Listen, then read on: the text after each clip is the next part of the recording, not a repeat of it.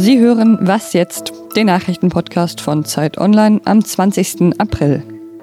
Heute sprechen wir darüber, wie die Corona-Pandemie Tagelöhner in Indien trifft und ob Sachsen einen Weg vormacht, den andere Bundesländer nachmachen können. Jetzt aber erstmal die Nachrichten. Ein Buch kaufen, das Fahrrad reparieren lassen oder das Auto in die Werkstatt bringen, das geht ab heute wieder. Denn in den meisten Bundesländern öffnen Buchhandlungen, Fahrrad- und Kfz-Händler wieder ihre Türen. Auch kleine Geschäfte mit einer Ladenfläche von bis zu 800 Quadratmeter dürfen wieder öffnen, wenn sie Maßnahmen zum Schutz gegen das Coronavirus einhalten. Das hatte die Bundesregierung am Mittwoch beschlossen.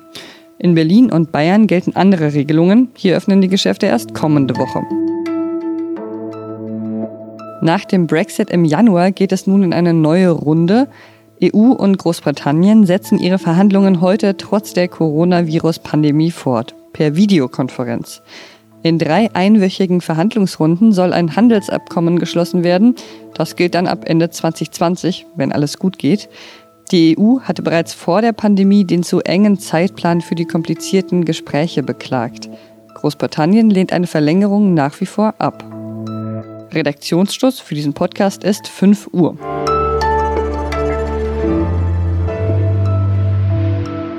Mein Name ist Pierre Rauschenberger. Hallo. Ich habe gerade den Eindruck, die Corona-Pandemie macht die Ärmsten noch ärmer. Menschen, die ohnehin von der Hand in den Mund leben, die trifft es besonders hart, wenn sie plötzlich keinen Job mehr haben. Zum Beispiel die Tagelöhner in Indien. Da findet nämlich gerade der größte Lockdown der Welt statt. Über die Situation in Indien spreche ich mit meiner Kollegin Julia Vataven, die regelmäßig von dort berichtet. Hallo Julia. Hallo. Präsident Modi hat die Ausgangssperre ja bis zum 3. Mai verlängert. Was bekommst du aus Indien mit? Wie reagieren die Menschen darauf? Ähm, ja, es kommt ganz darauf an, wie man fragt. Ein Großteil der Bevölkerung, die in den Städten lebt, ähm, die ihre eigenen Wohnungen haben und ich sag mal der Mittelschicht angehören, die akzeptieren das und äh, sagen, okay, das müssen wir machen, um unser Land zu schützen. Aber es gibt natürlich einen, einen wirklich großen Teil der Bevölkerung, der in der aktuellen Situation wirklich unter Not leidet. Also man hat das auch gesehen in Mumbai zum Beispiel, stürmten dann Tausende Wanderarbeiter den Bahnhof und forderten, dass sie nach Hause fahren können. Das war ja eines der großen Probleme oder der großen Reaktionen, die auch nach dem ersten, nach der Verkündung des ersten Lockdowns passiert ist, dass ähm, wirklich Hunderttausende, Millionen Menschen in ihre Dörfer zurück wollten und das aber nicht konnten, weil alle Züge, Flugzeuge, Busse, alles eingestellt wurde, der komplette Transport im ganzen Land. Das ist wirklich noch nie passiert und viele ne, tatsächlich versucht haben, nach Hause zu laufen, hunderte von Kilometern. Und sind sie dann angekommen? Also es sind tatsächlich Leute angekommen, es sind auch welche auf dem Weg verstorben, aber die meisten wurden aufgehalten, weil ähm, natürlich sollen sie auch gar nicht äh, in die Dörfer laufen, weil die große Angst ist ja, dass sie das Virus dort mit hinnehmen und gerade auf dem Land ist die Versorgung dann ja noch schlechter. Das heißt, in der Stadt haben sie gerade keine Arbeit, aber aufs Land zu ihren Familien dürfen sie auch nicht. Genau. Mhm. Die Baustellen stehen still. Äh, Rikscha fahren können sie auch nicht. Also alles, was sie normalerweise in der Stadt arbeiten könnten, ist aktuell nicht möglich. Und Geld haben sie aber halt auch nicht und ähm, auch kein Essen. Also die, die lagern ja auch nichts. Sie leben quasi wirklich von der Hand in den Mund.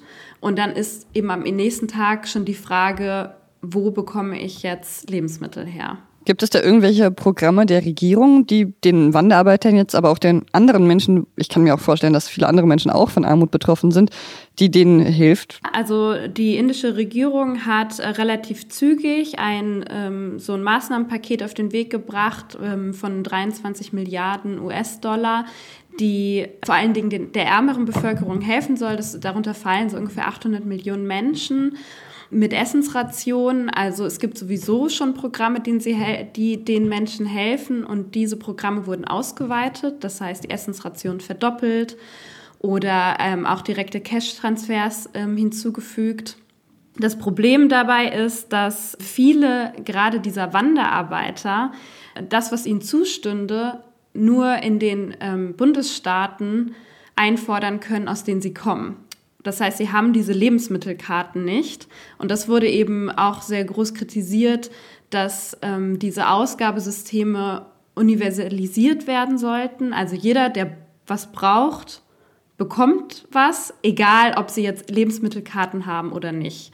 Und das wurde aber bisher nicht so umgesetzt. Hm, naja, hoffentlich gibt es diese Möglichkeit dann bald. Danke, Julia, für das Gespräch. Ja, vielen Dank auch.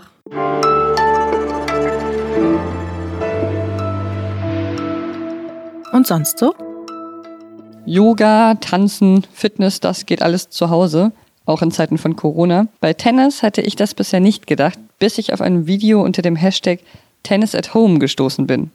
Zwei junge Frauen spielen da in Ligurien Tennis und zwar von Terrasse zu Terrasse.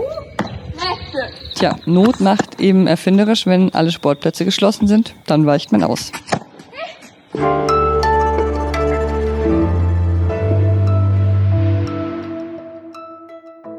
Sachsen schreitet voran. Als erstes deutsches Bundesland hat Sachsen die Mundschutzpflicht eingeführt. Gleichzeitig will die Landesregierung wieder Gottesdienste und auch Tagesausflüge in die sächsische Schweiz zum Beispiel erlauben.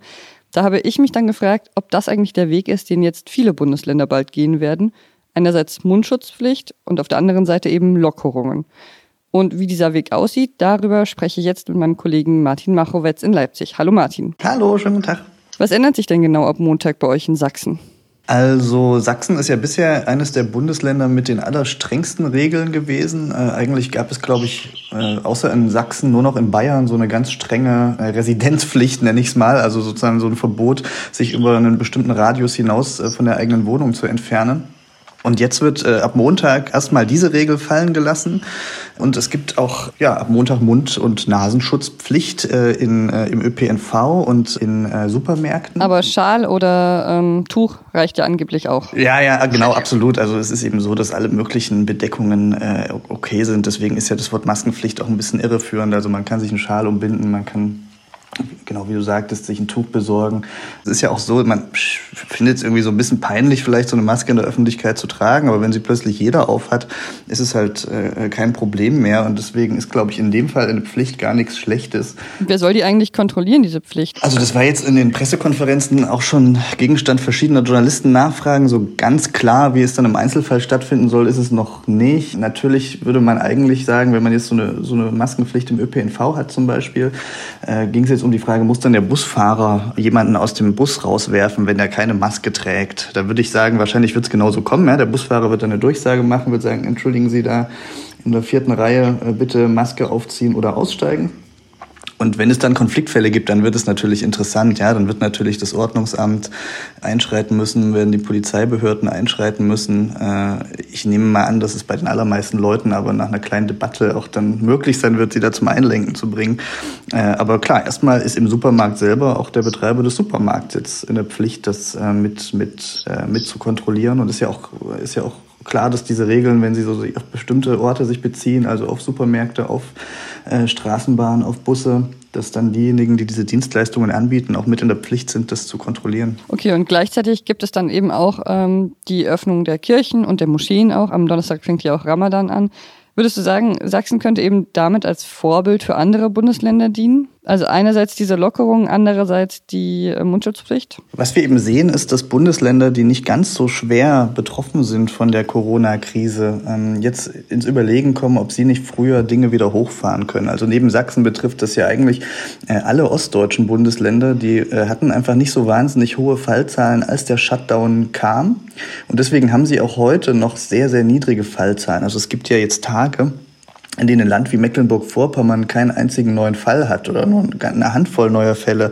Und deswegen gibt es jetzt auch schon ähm, Experten, äh, Epidemiologen, die sagen, sollte man nicht an Orten, äh, an denen es tatsächlich so wenig Infektionsgeschehen gibt, nicht auch äh, das Leben ein bisschen früher wieder hochfahren können, dass wir ein föderalistisches Land sind, gibt uns ja diese Möglichkeit. Also wir können das ja aussteuern. Und äh, kann schon sein, dass es Regionen in Bayern geben muss, in denen das deutlich länger dauern wird. Aber es wird eben auch Regionen äh, in Ostdeutschland geben, in denen, muss man sagen, kann man echt Dinge früher wieder möglich machen. Also äh, natürlich muss man aufpassen, dass man jetzt keine Bundesland-grenzüberschreitenden Verkehre auslöst. Ja, das eine Bundesland macht irgendwie Kirchen, Baumärkte und Kneipen auf, das andere nicht. Dann würde man natürlich irgendwie so die äh, Abgrenzungen, die man, die man hingekriegt hat, verwischen. Aber es gibt ja Dinge, die kann man machen äh, und die betreffen wirklich nur das Bundesland. Also sei es äh, eine bestimmte Form der Schulöffnung, äh, sei es eben sowas wie nur unter bestimmten Bedingungen vielleicht Restaurants und, und einen Biergarten mal zu öffnen.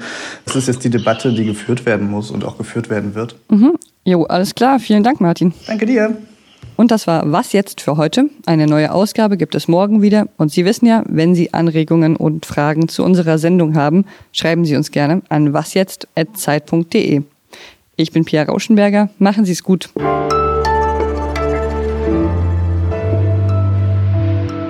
Hast du dir eigentlich schon einen Mundschutz besorgt? Ja, ich habe äh, drei an der Zahl. Alle äh, in der Manufaktur meiner Schwiegermutter genäht, die äh, toll designte Mundschutze genäht hat für die ganze Familie. Und damit bin ich jetzt äh, bereit für die äh, erste Woche Mundschutzpflicht in Sachsen.